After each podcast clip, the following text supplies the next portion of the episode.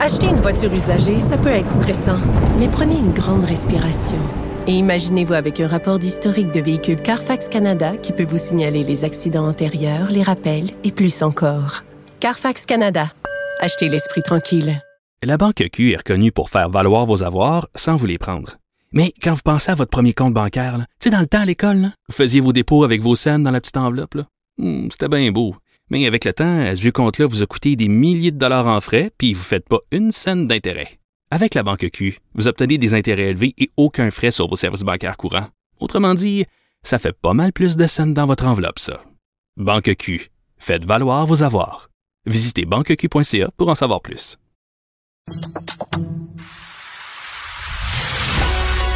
Il manie l'idée, la réflexion, la persuasion, le silence.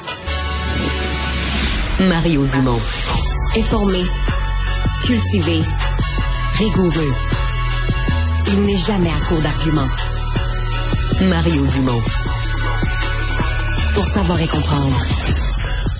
Bonjour tout le monde, bienvenue à Cube Radio. Euh, vient d'avoir les détails sur la suite des choses pour le Parti libéral du Québec, pas pour le congrès au leadership, ça, ça ira un peu plus tard. Une grande stratégie à établir, des dates à fixer par le congrès du parti, mais pour l'immédiat, pour le fonctionnement du caucus, le chef parlementaire euh, qui va par intérim diriger les, les, les troupes, les députés libéraux euh, pour la rentrée parlementaire, qui est dans, dans, deux semaines, deux semaines et demie.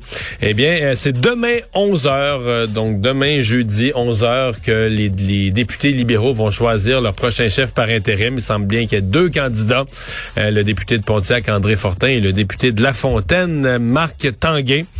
Euh, on va pas doute, sans doute préciser aussi, est-ce que vraiment, il y a le président du parti qui avait évoqué qu'on serait prêt à ce que le chef par intérim puisse quand même se présenter dans la course au leadership, changer la règle ou assouplir la règle? Je peux vous dire que s'ils font ça en ce qui me concerne, c'est une gaffe.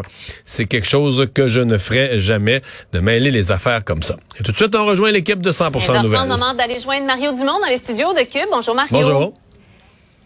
Parlons tout d'abord du premier ministre Legault qui est mécontent que son homologue fédéral, que le premier ministre Trudeau dise que bon Québec demande de l'argent en santé, mais en même temps envoie quelques milliards en, en chèques aux citoyens. Écoutons les deux hommes. Je comprends pas que M. Trudeau s'obstine euh, devant une, une unanimité. J'en reviens pas que M. Trudeau euh, vienne dire euh, M. Legault devrait pas aider les Québécois à faire face à l'inflation. Si un gouvernement est en train euh, de faire des choix d'envoyer des chèques aux citoyens euh, plutôt que d'investir dans le système de santé, euh, c'est un choix qu'il va falloir justifier aux citoyens. Qu'est-ce que tu penses, Mario, de, de l'argument de Justin Trudeau? Ben, on est au cœur de la discussion sur l'ingérence du fédéral là, dans les compétences des provinces, puis on voit que ça va, ça va loin. Parce que d'une certaine façon, on peut dire, bon, l'ingérence, par exemple, mettre des conditions en santé, donc de dire, ben moi, je vais vous donner de l'argent pour la santé, les provinces, mais à condition que vous le mettiez dans tel département ou dans tel type d'action, etc., etc. Mais là, on va plus loin. On va dire, je vais vous donner de l'argent en santé, mais là, par contre, euh, ben, il faudrait pas que vous vous occupiez de, de, de, de l'inflation ou d'aider les citoyens ou d'investir dans un autre ministère. Alors, c'est non seulement, tu dis, si vous investissez en santé, je vais vous dire comment et où, mais en plus, ben pour que je vous donne de l'argent en santé, ça veut dire que là, vous autres les provinces, euh, il va falloir qu'on on voit où est-ce que vous mettez vos priorités. Si vous investissez trop en éducation ou trop pour lutter contre l'inflation ou trop, ben là c'est de l'argent que vous mettez pas en santé. Euh, c'est ce dont les provinces se plaignent. Les provinces, le Front commun, c'est Regardez, là, on a besoin de l'argent pour la santé, la croissance des dépenses en santé, elle est là, elle est documentée. La croissance annuelle des dépenses en santé, à cause du vieillissement de la population, et aussi, on oublie de le dire, Marianne, parce qu'on est mieux soigné. Là, on développe chaque année des nouveaux médicaments, ouais. des nouvelles techniques, puis une petite caméra qui te rentre dans le corps. Puis autrefois, il fallait couper mmh, au scalpel mmh. pour ouvrir quelqu'un. Mais tu sais, toutes ces technologies qui fait qu'on est mieux soigné, avec moins de souffrance, puis une réhabilitation plus vite. Il y a rien de gratuit, là. Je veux dire, les petites caméras, on les paye, on non. paye tout, là. Donc, euh, ça coûte plus cher la santé. La, la moyenne d'augmentation des dépenses en santé, là, c'est entre 5,5 et 6% par année. Et le fédéral augmente pas sa contribution de façon équivalente. Donc, la part du fédéral diminue tout le temps. Et c'est ce que les provinces veulent voir compenser. Maintenant, la vraie joute politique, mm. la, game est pas finie. Là. Ils se sont pas entendus à Vancouver. M. Dubé revient, il est déçu, frustré, parle contre le fédéral. On comprend que c'est une guerre politique entre les gouvernements. Mm. Mais la vraie, la vraie affaire, c'est est-ce que les provinces vont rester solidaires? Est-ce que le front comme, tu sais, dans l'histoire du Canada, là, des fronts communs solides entre les provinces, c'est arrivé à peu près mm. quatre fois. Puis des fronts communs entre les provinces qui se sont brisés parce que là, une province un peu plus opportuniste se dit, ben, moi, je vais briser l'entente entre les... Ben oui, ou je vais mm. briser l'entente entre les provinces mm. en échange que M. Trudeau va me donner deux, trois petits nananes ou un des ministres. Et c'est toujours ça qui arrive. Donc, si le front commun entre les provinces tient, c'est le gouvernement Trudeau qui est dans le trouble. Si le front commun entre les provinces est brisé, ben là, c'est chacune des provinces qui tire au plus fort la poche. Mais collectivement, euh, les provinces vont en obtenir moins, c'est bien certain.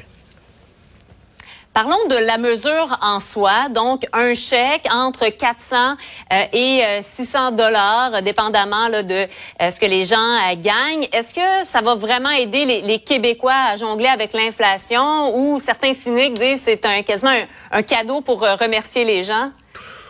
Ben euh, oui, ça compense. C'est pas compliqué. Le gouvernement retourne une partie des, de l'argent supplémentaire qui vient chercher en inflation. Évidemment, ça fait. Tu sais, mm. je peux te faire jusqu'à demain matin des, des, des, jokes de cadeaux de Noël. Le chèque va arriver, le, je sais pas, le 15-20 décembre.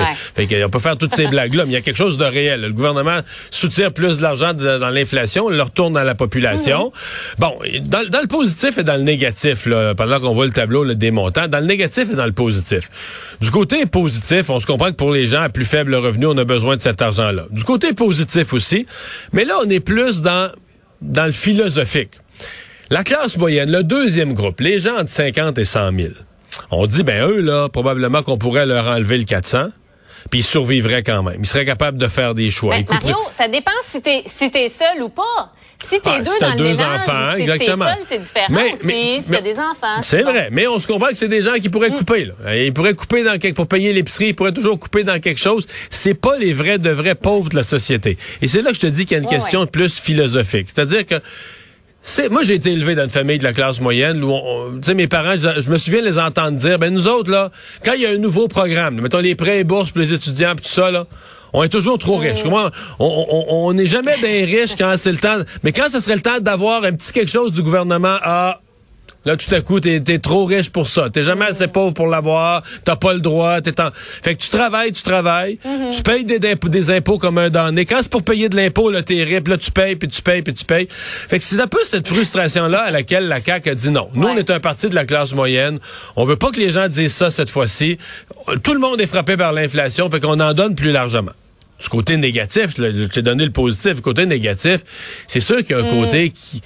Tu sais, la Banque centrale là, serre la vis, augmente les taux d'intérêt d'une certaine façon pour contrôler l'inflation, pour que tout le monde se sente moins riche, pour que tout le monde baisser la demande, pour que les prix arrêtent d'augmenter. Mm. C'est certain quand tu distribues les, chèques, ben là, le gouvernement saupoudre le cash, l'envoie. Ben, tu crées... On parle de quoi? 3 milliards et demi? 3 milliards et demi que tu renvoies dans l'économie, dont une partie à des mm. gens qui en ont pas absolument besoin. Est-ce que c'est créateur d'inflation? La réponse est oui. Bon, c'est sûr que quand tu compares avec les milliards qui ont été mis par Justin Trudeau pendant la pandémie, tu te dis ouais, c'est pas c'est pas tant que ça. Mais on est dans une période d'inflation. Donc c'est pas simple, c'est un choix politique, euh, un choix politique qui avait été annoncé par le gouvernement avant l'élection. Les gens ont voté. Alors c'est sûr que s'il l'avait, là on chiale un peu, mais si le gouvernement Legault avait dit ah, j'abandonne mon idée après l'avoir promis en campagne, finalement. ben là aujourd'hui on dirait on dirait que c'est des menteurs puis des, des, des voleurs. Là parlant de ce qui a été dit en campagne et qui change un peu. François Legault qui euh, s'est prêt euh, finalement à accueillir plus de 50 000 immigrants. On était euh, ferme sur ce chiffre-là, mais là, on ouvre la porte si il parle français. Qu'est-ce que tu penses de, ça? C'est un accommodement quelque part? Faudrait aller ministre Jean. Ouais. Non, non, écoute, euh, oui. Il voulait pas répondre, hein? Tu sais qu'il voulait pas répondre ce matin. la question il a été posée par rapport à ça, il voulait pas s'en mêler. Euh, ben, on se comprend que c'est le genre d'affaire probablement, là, tu sais, la, la, la, petite malhonnêteté nécessaire des campagnes électorales où les bons stratèges électoraux te diront, tu peux pas tout dire pendant une campagne. Euh, hmm. Bon, donc ils l'ont pas dit pendant la campagne, le cible c'était 50, on garde ça simple. Maintenant, est-ce qu'il y a une logique là, à dire euh, des gens, et dans bien des cas, on va se le dire, ce sont des citoyens d'origine française, des Français de France, peut-être d'autres pays francophones, mais beaucoup des Français de France. D'ailleurs, il y en a, il y en a dans le monde des médias un paquet. Il y en a plein à Montréal qui travaillent dans différentes industries. Qu'est-ce que tu veux? Mm-hmm. Ils travaillent. et Ils parlent français, c'est leur langue maternelle. Ils viennent de France. Ils parlent leur langue maternelle autant que les Québécois francophones. Euh, ils sont installés, ils ont une vie, un appartement, puis ils travaillent. Est-ce qu'on pourrait en régulariser un certain nombre en le disant, ben on les compte pas dans le 50 000 parce que si tu veux, c'est des francophones établis, logés, avec une job. C'est pas absurde. Est-ce que c'est un petit, euh, comme on dit, un petit mensonge sucré de, de ou une petite, euh, petite abstraction mentale de campagne électorale? Tu me poses la question, mais c'est bien certain, là. Parlons des élections de mi-mandat. Euh, Joe Biden, finalement, euh, Mario, qui a réussi à, à sauver les meubles, quoi qu'il reste encore évidemment bien des résultats, là, mais euh, quand même, c'est pas une, une vague rouge déferlante. Là. Non, non, pas du tout. Et surtout, c'est surtout les candidats appuyés par Donald Trump. C'est plusieurs des, des candidats dans des les gouverneurs d'État, par exemple, des candidats appuyés par Donald Trump. Il n'y a pas tous perdu. Il y en a un paquet qui ont gagné. Mais il y en a qui étaient dans, il y en a qui étaient dans des victoires évidentes aussi, mais dans des luttes serrées. L'impression qu'on a, c'est que l'appui de Donald Trump, dont on disait avant, ah, quand ils ont l'appui de Donald Trump, c'est extraordinaire, ça leur donne du momentum, ça passe. Oups, oups, oups, là, tout à coup, on se dit, ben là, l'appui de Donald Trump à des candidats qui étaient un petit peu clownesques, un petit peu bouffons ses barres, euh, ça n'a pas passé pantoute. Là. Au contraire, dans des endroits où les républicains avaient réussi à faire de l'inflation, de la gestion de l'économie de Joe Biden l'enjeu. Donc, où normalement, là, les républicains, ça devait passer. Il y avait, comme on dit, quand Ouais. tu dit d'habitude, quand tu gagnes la, la bataille du ballot question, la, la question de l'urne, là, tu, tu réussis à imposer que c'est ton thème, tu gagnes.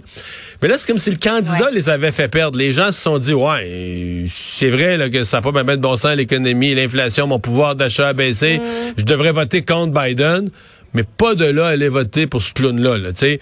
Et donc là, il y a un questionnement pour le Parti républicain. Et j'ai hâte de voir comment ça évolue. Ça va évoluer d'ici les prochains mois. Parce que l'impression qu'on a, euh, ce matin, tu regardes ça, puis tu dis, OK, il y a une nouvelle vedette chez les républicains, c'est Ron DeSantis, c'est le gouverneur de, la Floride.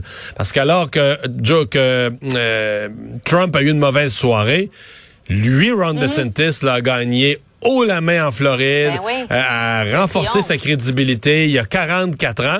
Et c'est pas un hasard. Je sais pas si tu as vu, euh, dès hier, M. Trump a commencé à le menacer, à dire, oh, lui qui se présente, Ben oui. mais moi, je sais des choses sur lui, là, qu'il y a juste moi puis sa Uh-huh. conjointe qu'on sait.